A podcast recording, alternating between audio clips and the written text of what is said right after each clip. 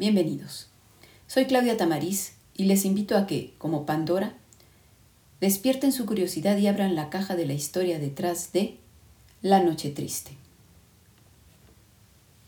Los sangrientos sucesos que se desarrollaron durante la noche del 30 de junio al 1 de julio de 1520 en la ciudad mexica de México Tenochtitlan constituyen un parteaguas en la historia de la expedición española, que al mando de Hernán Cortés pretendía la conquista del imperio que controlaba un tercio del territorio mesoamericano. Este episodio, que costó un número significativo de bajas a los expedicionarios españoles y a sus aliados indígenas, constituyó un duro revés a la que parecía hasta entonces una inteligente campaña de conquista, basada en una combinación de astuta diplomacia y un acertado y medido uso de la fuerza. Al final de aquella fatídica noche, todo lo ganado hasta el momento parecía haberse esfumado, y el objetivo haberse perdido para siempre. La desesperada huida de los españoles, perseguidos por los mexicas en los siguientes siete días, solo confirmaba esta percepción. Pero la noche triste, como se le llamó a este episodio, fue también el comienzo del fin del poderoso señorío mexica. Tan solo trece meses después, la bellísima ciudad sobre el lago de Texcoco sería destruida, su población diezmada y sus líderes muertos o capturados. La compleja civilización que la creó moriría también, aplastada por la nueva ideología traída por los conquistadores. La noche triste fue el resultado de la decisión de Hernán Cortés de abandonar la ciudad de Tenochtitlan donde habían permanecido por siete meses como huéspedes, dado que para entonces las tornas habían cambiado y ahora se encontraban sitiados en el palacio donde los alojaban y a punto de ser capturados y muertos por los furiosos habitantes de la ciudad. ¿Cómo se llegó a esa situación? Bueno, pues no había pasado mucho tiempo, de hecho en abril de 1519, desde que Hernán Cortés, con once naves y 500 hombres, había desembarcado en las costas de lo que hoy es Veracruz. Había fundado la primera ciudad en tierras mesoamericanas, justamente la Villa Rica de la Veracruz. Y siendo un hombre inteligente se había percatado de la situación política de la región, el hecho de que un buen número de pueblos sojuzgados y obligados a tributar a, un poderoso señorío, el de los mexicas, estaban tan enojados que podían voltearse contra este poderoso imperio eh, gobernado por el gran Tlatoani Moctezuma Xocoyotzin. De hecho, Tlatoani significa pues gran señor, gran jefe. Con enorme astucia, Cortés entonces se dedicó a hacer alianzas con los pueblos enemigos de los mexicas para aumentar su ejército, que por cierto sí creció considerablemente con tropas aportadas por totonacas, huastecos y tlaxcaltecas principalmente. Con tal contingente, Cortés inició su marcha hacia la capital del señorío mexica, México Tenochtitlan, a pesar de los intentos del Tlatoani Moctezuma por detenerlo. Finalmente va a alcanzar su objetivo y llegar a la ciudad sobre el lago de Texcoco en noviembre de 1519. Moctezuma de plano mejor optó por recibirlo y alojarlo con sus hombres en lo que fuera el palacio de su padre Axayacatl, también llamado las Casas Viejas de Moctezuma pero aquí está eh, interesante la cosa, porque por su seguridad, porque finalmente estaban metidos en la boca del lobo, Cortés retuvo al Tlatoani como rehén dentro del palacio de Axayacatl y así aseguró su estancia mientras conocía a sus enemigos y se familiarizaba con el terreno. Así pudo descubrir, por ejemplo, que la ciudad se asentaba en un islote en el lago y se comunicaba a tierra por varias calzadas interrumpidas cada tanto por puentes, puentes que se retiraban para dar paso a las canoas que surcaban el lago, lo cual hacía que se pudiera cortar estas calzadas retirando los puentes.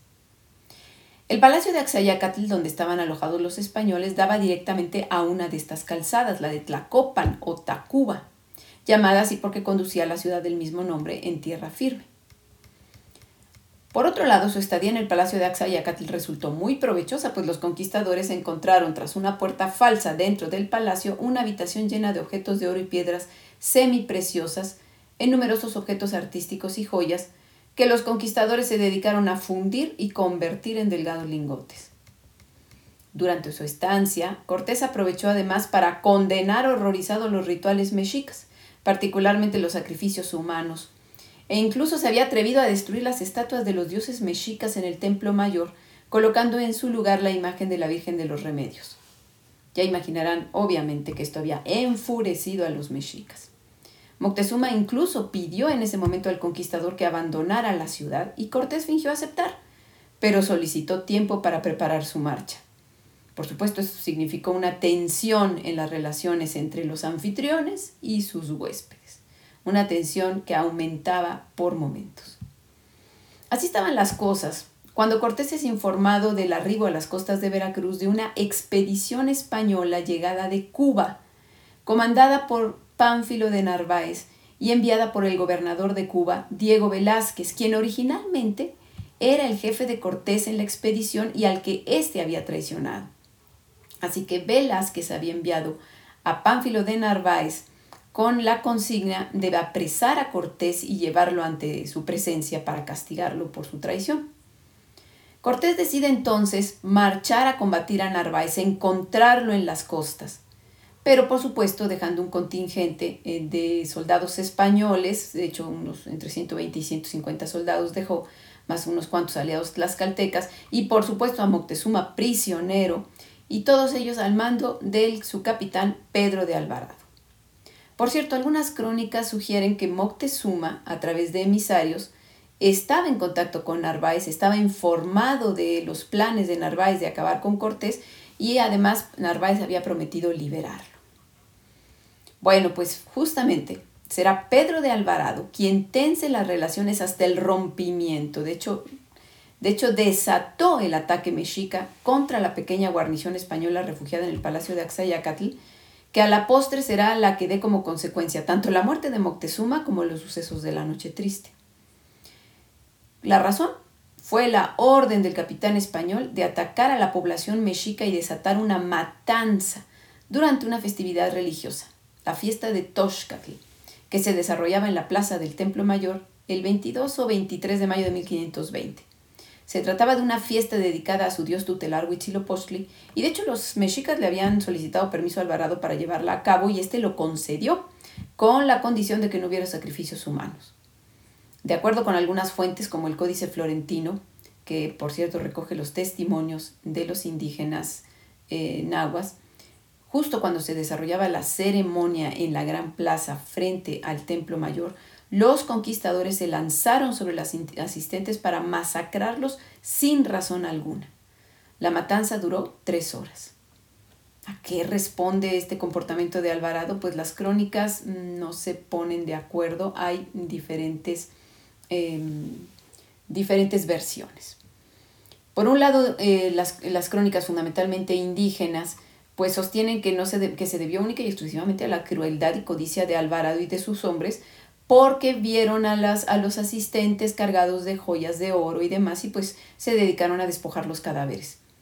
La otra versión, que por cierto proviene del mismísimo capitán español eh, responsable y de sus hombres, y de algunos de sus hombres, sostiene que los españoles habían detectado en la plaza señales preocupantes de un posible ataque mexica contra los españoles. Finalmente, pues eh, los mexicas estaban molestos por la presencia de los españoles, estaban muy molestos porque tenían eh, como rehén a su Tlatuani y eh, deseaban aprovechar que en ese momento las fuerzas de los españoles se habían reducido considerablemente por la partida de Cortés y era una excelente oportunidad el atacar a, a Pedro de Alvarado en esas circunstancias. Entonces, pues Alvarado sostiene que esto lo supo él con anterioridad y solo estaba dando el primer golpe antes de recibir el golpe, eh, de que ellos recibieran el golpe, ¿no? La intención eh, de, pues, eh, era detenerlos antes de que se deshicieran de ellos. El caso es que la reacción mexica no se hizo esperar. Sitiaron a los españoles en el palacio donde se alojaban, llegaron incluso a prenderle fuego, pero los españoles resistieron. Días después, al enterarse de que en la costa Hernán Cortés había vencido a Pánfilo de Narváez y no solo eso, había reclutado un buen número de sus hombres para que lo acompañaran en la conquista de México y venía de regreso a la ciudad, pues entonces cesaron las hostilidades, dejaron de atacar el palacio, pero persistió el sitio al, al cuartel español. A esto se debió que Cortés pues pudiera entrar a Tenochtitlan el día 24 de junio con relativa tranquilidad y de hecho Eso sí, encontró señales sospechosas porque había puentes de las calzadas levantados, este, no habían salido em, finalmente a, recibirlo, que pues eh, si, ocurría en otras hubiera ocurrido en otras circunstancias, no habían salido a su encuentro. Y bueno, la ciudad estaba en completo silencio, eran señales bastante sospechosas. Así que cuando llega al palacio de Axayacatl, pues quiere saber qué fue lo que sucedió. Moctezuma trata de entrevistarse con él, pero para entonces mm, Cortés sabe que Moctezuma había estado coqueteando con Pánfilo de Narváez y no quiere saber nada de él, no se quiere entrevistar con él. Y en cambio le exige cuentas a Alvarado de su actuación en, en la matanza del Templo Mayor. Alvarado le da su versión y bueno, Cortés no lo castiga como se requería porque bueno, pues en el fondo le necesitaba en las circunstancias en las que se encontraban bastante peligrosas. Sin embargo, pues las cosas parecen tranquilas, parecen calmadas y en la mañana siguiente, el 25 de junio, creyendo que se ha recobrado la calma, que todo está en calma, Cortés envía un mensajero a Veracruz para comunicar que la ciudad está segura. Sin embargo, media hora después regresa el mensajero herido dando voces de alarma y este, esto inicia los nuevos ataques. fueron días de sitio en las casas viejas, eh, en donde los sitiados empezaron a padecer hambre y ataques continuos con proyectiles, piedras y flechas. Es, y bueno, pues eh, intentos de salida de los, de los atacados eh, para tratar de, por lo menos, de, de, eh, establecer posiciones sobre la calzada de Tacuba. Y llegaron incluso a construir ciertos, les llaman los españoles ingenios, otros les dicen torres, que parece ser eran armazones de madera cubiertos de tablas para protegerse de los proyectiles que llegaban a albergar hasta 20 hombres. Mm, no les resultaron demasiado efectivos, los tenochcas lograron averiarlos, pero bueno, este, se estaban defendiendo como podían y estaban tratando de adelantar un poco su posición sobre la calzada. El miércoles 27 de junio, no se sabe si a petición de Cortés o por iniciativa propia, Moctezuma sube a la azotea del palacio de Axayacatl para hablar con su gente y tratar de calmarlos. La respuesta fue terrible, fue fuertemente increpado insultado y muy posiblemente apedreado. Tras esta aparición, Moctezuma muere y las versiones de su muerte van a discrepar entre las españolas, que sostienen que murió a raíz de una pedrada que le dio en la sien, y las indígenas que afirman que fue ejecutado por los españoles porque pues ya no le servía para nada, no, no estaba logrando contener ya a sus hombres. Quizás sí recibió la pedrada, y a ello se aunó la depresión que padecía por su situación evidentemente pues estaba, estaba en una situación de, depresión impresionante. Y otras fuentes sugieren que, como guerrero que era, pues le pidió a los españoles que de plano lo mataran para tener una muerte digna. El caso es que murió. No se sabe exactamente si el 29 o el 30 de junio. Como quiera que hubiera muerto, era evidente que los mexicas habían perdido la confianza en su líder y para entonces ya le habían sustituido por otro Tlatoani que fue su hermano Cuitláhuac, que era Tlatoani de Iztapalapa hasta ese momento, y que también había estado prisionero de los españoles en el palacio, pero había logrado huir y para entonces encabezaba el, sitio contra los españoles. De hecho, pues la imagen de Moctezuma se había ido deteriorando eh, y había hasta llegar a sufrir el desprecio de su gente debido fundamentalmente a cuatro hechos. El primero de ellos, el haber sido hecho prisionero por Cortés, aparentemente pues eh, su, respuesta había sido muy dócil.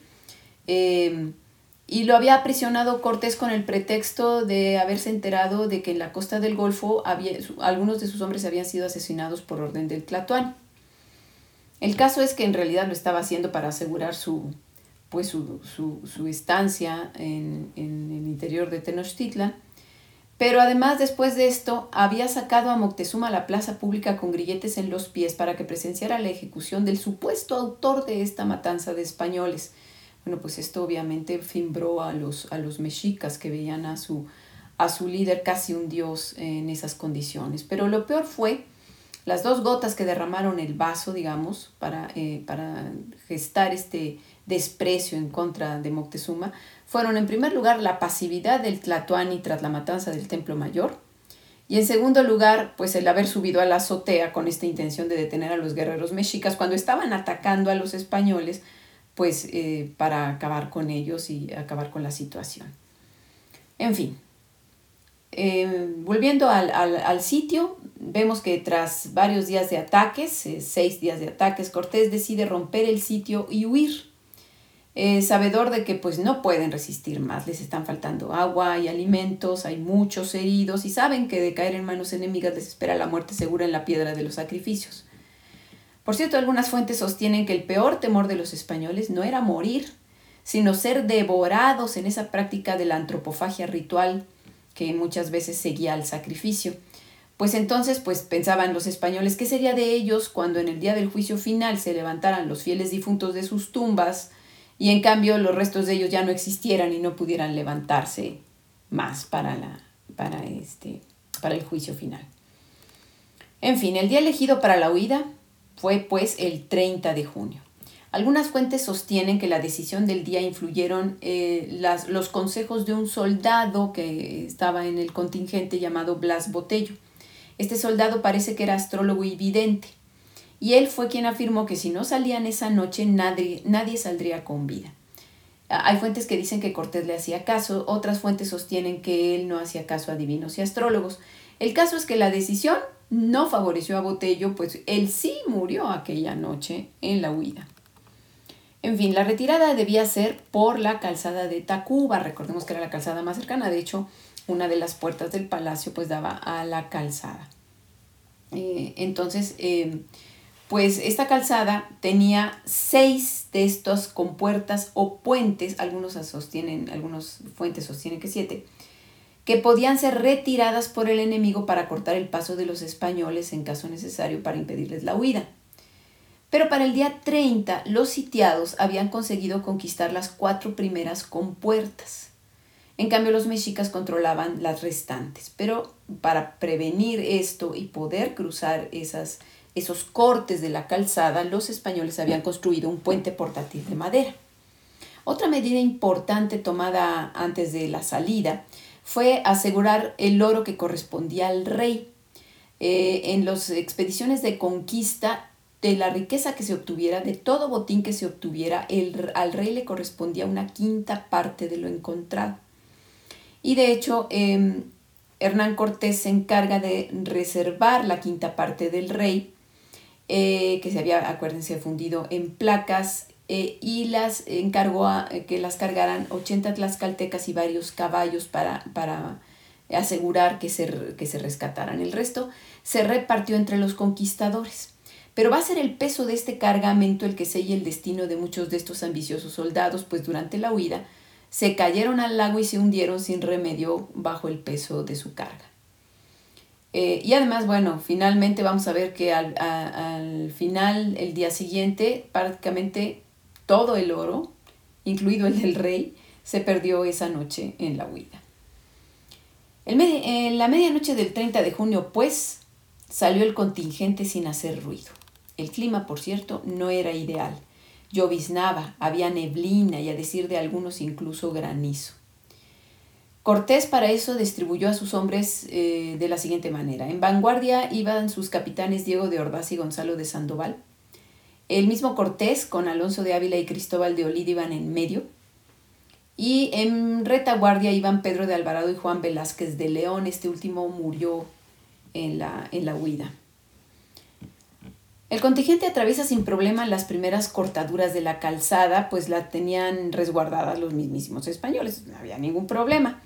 Pero al llegar a la, primera controlada por los mexicas, estaba cortada, pero tendieron el puente portátil y parece que pasaron con cierta facilidad. El problema fue la siguiente cortadura, porque al llegar allí comenzó el ataque indígena. La primera parte había transcurrido sin, sin que parecían, sin haberlos detectado, aparentemente sin haberlos detectado, pero al llegar a la, a la siguiente cortadura después de, de la primera este, que tenían cortada los mexicas, empieza el ataque. Eh, y por lo visto ya no tenían puente para pasar, además. Hay distintas versiones sobre cómo se dieron cuenta los mexicas de la huida. Eh, una de ellas dice que una mujer que salió por agua de su casa los vio y dio la voz de alarma. Eh, otros hablan de que algunas personas dieron la voz de alarma subiéndose a su azotea. Lo más probable y creíble es que los estaban vigilando y solamente esperaron el momento y el lugar oportuno para atacar. pero que los venían vigilando, parece ser que este sería lo más obvio. Bueno, al parecer el sitio del ataque pues corresponde al lugar donde hoy se encuentra la iglesia de San Hipólito sobre la calzada de Tacuba, México Tacuba. Em, y de hecho, pues al terminar la toma de Tenochtitlan, en este lugar se levantó una capilla llamada Capilla de los Mártires para mm, pues, recordar el evento de la huida de la Noche Triste.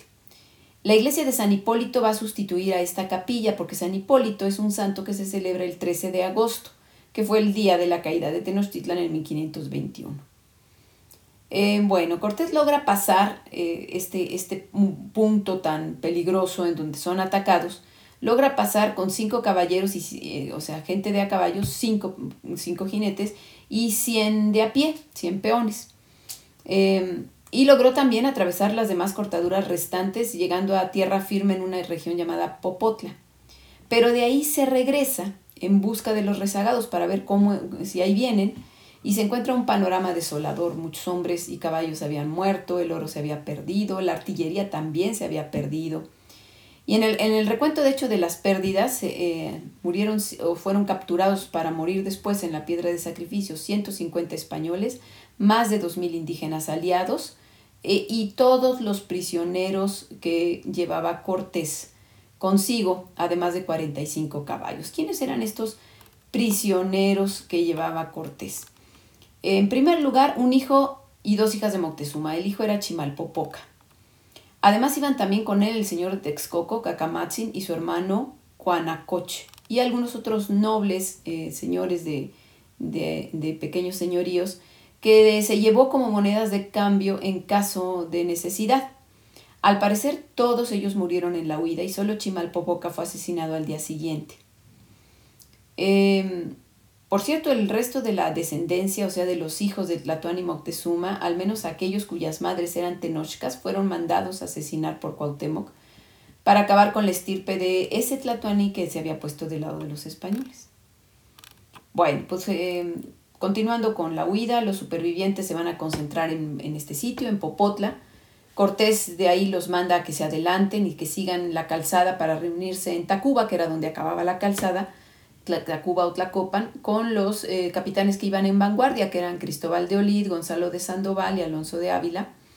Y mientras tanto, Cortés regresa con algunos soldados para ver si venían los de la retaguardia y se encuentra con Pedro de Alvarado, que llega mal herido, con siete españoles y ocho tlaxcaltecas y Alvarado le informa que ya no venía nadie detrás. Fue entonces cuando, según el relato de Bernal Díaz del Castillo, el principal cronista de la conquista, a Cortés se le saltaron las lágrimas de los ojos, así lo dice. Bueno, pues de esta noche triste, como el mismo Bernal Díaz la llamó, él fue el que la llamó Noche Triste, surgieron una serie de leyendas interesantes. La primera, contada por Fernando de Alba Ixtlisochitl, uno de, los, eh, de las fuentes de la conquista, narra que estando en trance de muerte, Moctezuma fue invitado a bautizarse, pero éste se negó y dijo, pocos momentos me restan de vida y no abandonaré en este trance la fe de mis padres. Esa es una de las leyendas. La segunda se refiere al salto de Pedro de Alvarado, el capitán este que iba en la retaguardia del contingente español y que además fue el responsable de todo el problemón por haber hecho la matanza del Templo Mayor. Alvarado, para salvar su vida, corría con la lanza en la mano, pasando entre sus compañeros muertos y caídos hasta que llegó al corte de la calzada. La calzada estaba cortada, no había forma de cruzar. Entonces usó su lanza a manera de garrocha y libró la distancia de un tramo de la calzada al otro para continuar huyendo. Se dice que otros compañeros trataron de imitarlo sin éxito. cayeron y fueron capturados o, ahí, ahí, ahí se quedaron. La tercera de las leyendas es el famoso llanto de Cortés bajo el ahuehuete que hoy llamamos el árbol de la noche triste. Que Cortés lloró en algún punto del camino en Atlacopan Tacuba parece cierto, pues así lo refieren varias crónicas. Por cierto, algunas atribuyen las lágrimas no a, su lamento por verse derrotado, no a la tristeza de verse derrotado o de haber perdido a sus compañeros, sino como un gesto político para pedir un mayor esfuerzo a sus hombres para vencer al poderoso imperio mexica. Sin embargo, de todas estas crónicas que hablan de que lloró, ninguna menciona el árbol. Algunas hacen referencia a que se sentó en una piedra o en las gradas de un templo indígena, pero lo del árbol, mm, no, eso no. Eso vino después, parece ser una invención del siglo XIX que se convirtió en una leyenda popular. Bueno, pues la noche triste, narrada por los cronistas españoles e indígenas, fue una noche de derrota para los conquistadores. A ella seguirían días de angustia, huyendo de las huestes mexicas que les perseguían y confiando en los aliados indígenas que los guiaban por un territorio desconocido y hostil hasta alcanzar las tierras tlaxcaltecas. Recordemos que sus principales eh, aliados eran tlaxcaltecas, así que ahí estaban a salvo. Y va a ser desde allí, desde donde el ambicioso e imbatible Hernán Cortés planearía el asalto final sobre la capital mexica. El éxito coronaría su empresa. Pero para la posteridad quedaría fijada la madrugada del 1 de julio de 1520 como la noche de la victoria mexica y la derrota española. Sin duda, para Cortés y los suyos, una noche triste. Si les gustó este podcast, síganme en mis redes sociales como La Caja de Pandora Historia. Gracias.